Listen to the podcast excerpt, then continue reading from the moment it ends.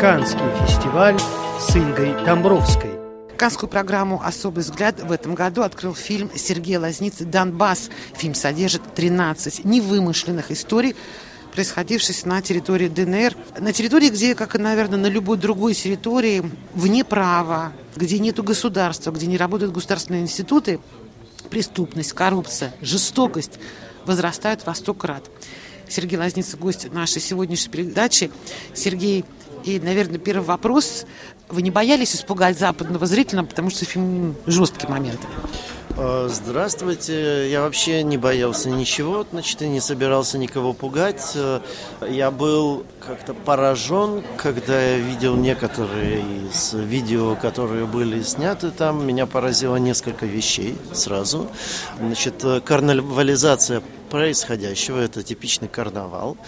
И с другой стороны, значит, э, ну и как карнавал, это и смешно, и с другой стороны, все-таки это карнавал на крови, поскольку там и страдают, э, и страдали, и гибли люди, и вообще началась война.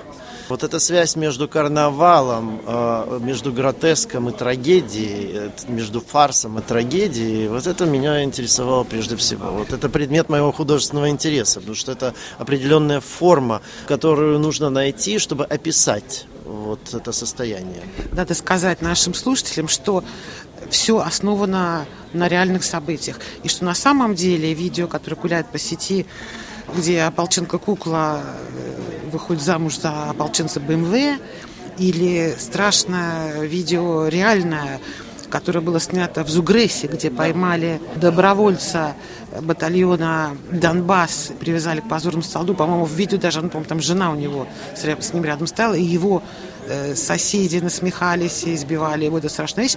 Вы практически повторяете сюжет этих видео. Только у вас, конечно, играют это все актеры. Вопрос мизансцена, мизансцены карнавала. Это какой-то тренд сегодняшний. Это значит ли, что сегодня мизансцена уже стала не предметом искусства, а оружием в борьбе? на войне. Там не все сцены имеют референс. Последняя сцена референса не имеет. Это уже мое высказывание, то, о чем я хотел, да, о чем этот фильм, собственно. Значит, к чему это может привести? И это опасно для тех, э, прежде всего, кто э, играет в такие игры. И они первые вот э, подпадают под это. Здесь говорили мне люди, зрители, которые сказали, ты знаешь, это было так тяжело смотреть, это издевательство над этим солдатом, и все-все это так тяжело. Получается, что то, что в реальности нам менее тяжело, чем репрезентация реальности, и репрезентация реальности уже как бы возымела верх над реальностью как таковой, если она, конечно, существует. То есть видимость сейчас стала главным. И эта война, кстати, отчасти про это. Вы показываете, как работают телеканалы, создавая определенную видимость. И первая сцена фильма, финальная, как вы сказали, ключ к прочтению, когда мы видим людей, которые делают какой-то макияж удивительный, и которые должны участвовать в каких-то постановочных видео. Это, конечно, не только на Донбассе. В Палестине бывало такое. На всех территориях, где как бы вот нету сегодня видимость важнее реальности. Я думаю, что проблема вообще глубже, потому что, когда вы делаете первый снимок, вы трансформируете объект, который вы снимаете, и делите пространство на наблюдателей и на сцену потому как это акт сценичности или вот установки сцены, вот это вот поднятие камеры и первый снимок, кого бы то ни было, неважно, кого вы снимаете. И это деление, оно диктует определенные отношения. Раз мы наблюдаем, а те, кто на сцене становятся вольно-невольно при помощи этой технологии актерами, дальше начинают действовать законы сцены. Дальше, когда мы начинаем воспринимать это все как с нами происходящее, мы совершаем, это очень похоже на то, что с нами происходит, но не является таковым. Мы совершаем подмену и ошибку. И впадаем в заблуждение, которое приводит нас к неверным решениям. А некоторые используют наши заблуждения и подталкивают нас к неверным решениям. Или, говоря проще, манипулируют нашим мнением создают представление о мире, которые они бы, может быть, хотели построить, которые они, создавая, и строят. Ну, к чему мы приходим? Мы приходим к тому, что, в принципе, мира как такового не существует. Если можно взять э, наблюдателя и создать ему любой мир, который мы бы хотели для него создать манипулируя его восприятием. Нам достаточно купировать, захватить восприятие, там, не знаю, человека, и дальше мы в дамках мы из него можем лепить все, что угодно. И вы думаете, это то, что произошло на востоке Украины? Вы на, на, на востоке Украины, это просто я говорю о средстве. А на востоке Украины там же очень серьезные причины того, что это произошло. И это происходит не только на востоке Украины, это происходит... Причина очень простая. Этот конфликт, это конфликт э, довольно глубокий. Это конфликт между разными типами сознаний. И одно сознание я бы назвал архаичным, сознание, которое э, не желает каких бы то ни было изменений, которое желает вернуться в известное, родное, близкое, тоталитарное существование, которое пытается запретить э, такой ресурс, как Телеграм, например, не понимая что современные технологии, современное мышление не позволят это сделать, не наступив себе же на свою же, значит, э, не знаю что, мозоль, горло, песню, на что угодно, не уничтожив себя. Поскольку мы живем в другом мире, но это сознание не понимает что мы живем в другом мире. Сторонников и носителей этого сознания довольно много.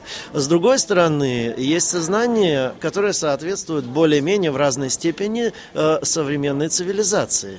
Я имею в виду индустрию, я имею в виду способ обмена информацией, поведение людей, вообще способ существования в мире – Значит, э, и то, как развиваются ну, довольно эти цивилизованные страны, те страны, которые ушли далеко вперед, э, страны, в которых живут люди, которые считают вообще война это идиотизм как таковой. Это просто идиотизм, это отсутствие применения головы для того, чтобы осмыслять, думать и находить выход.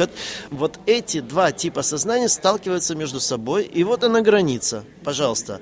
Более-менее, я не говорю, что там Польша, там Чехия и так далее полностью соответствуют модернити. Нет, но все-таки в какой-то степени двигаются туда и принимают это и трансформируются. С другой стороны, есть очень мощный источник архаики.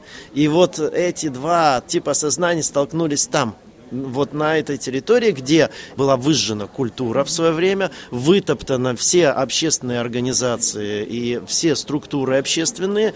Ну да, но, но, но все общественные институции как таковые Советский Союз сделал это, Сталин зачистил это все, потом поддерживалось в таком состоянии в советском обществе, более-менее там что-то теплилось где-то, но эта территория особенная еще.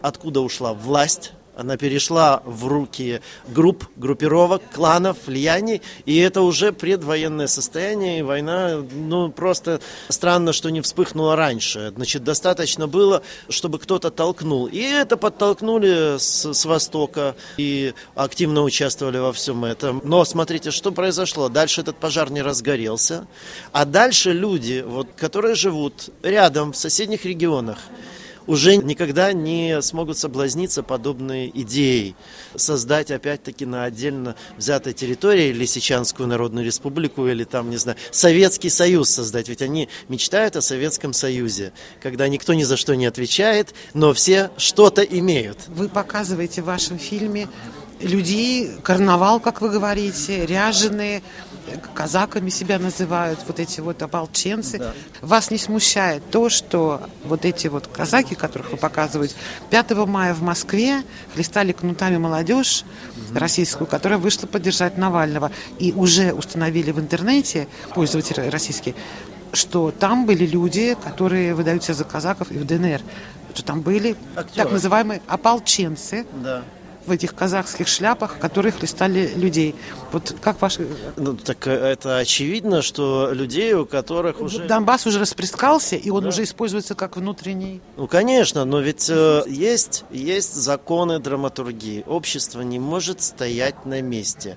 Все развивается. Это, это просто зависит от того, какова скорость этого развития. Это следующий этап, когда уже разрушается... Законное поле ведь уже разрушено как таковое такое, но оно начинает разрушаться очевидным образом, демонстративно, когда появляются некие силы, которые могут совершать уголовные, криминальные, какие угодно. То есть, значит, может акты. быть, на востоке Украины это было опробовано, и теперь это может примениться в России? ну, необходимо каким-то образом э, людей удерживать. Но я думаю, что это все опять-таки делалось для картинки, потому что это все способ запугивания. Посмотрите, какое количество людей вышло на улицу. Ну, это же смешно для такой большой страны и для такой серьезной темы как э, президент Российской Федерации. Царь нам или не царь. Это, это просто смешно. На вопросы РФИ отвечал Сергей Лазница. Его фильм под названием «Донбасс» участвует в Канском конкурсе «Особый взгляд». Инга Домбровская, РФИ, Канны.